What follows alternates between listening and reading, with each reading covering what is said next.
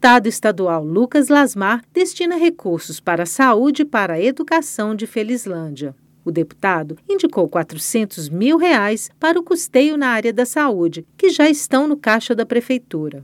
Lucas Lasmar também destinou 88 mil reais para a compra de um veículo para a PAI de Felizlândia. O presidente da PAI, Anselmo Silva, explica que o carro era um sonho antigo da instituição. A PAI de Felizândia vem lutando mais de 10 anos para conseguir esse veículo, que será de grande importância para a administração da PAI e para os nossos usuários que tenham viajado nas cidades vizinhas, buscar um aluno em casa, vai ser de grande importância para nós. Lucas Lasmar também intermediou uma parceria entre a CEMIG e o Lar dos Idosos Padre Patrício Pedro Souza, garantindo um desconto de 16% na conta de luz da instituição.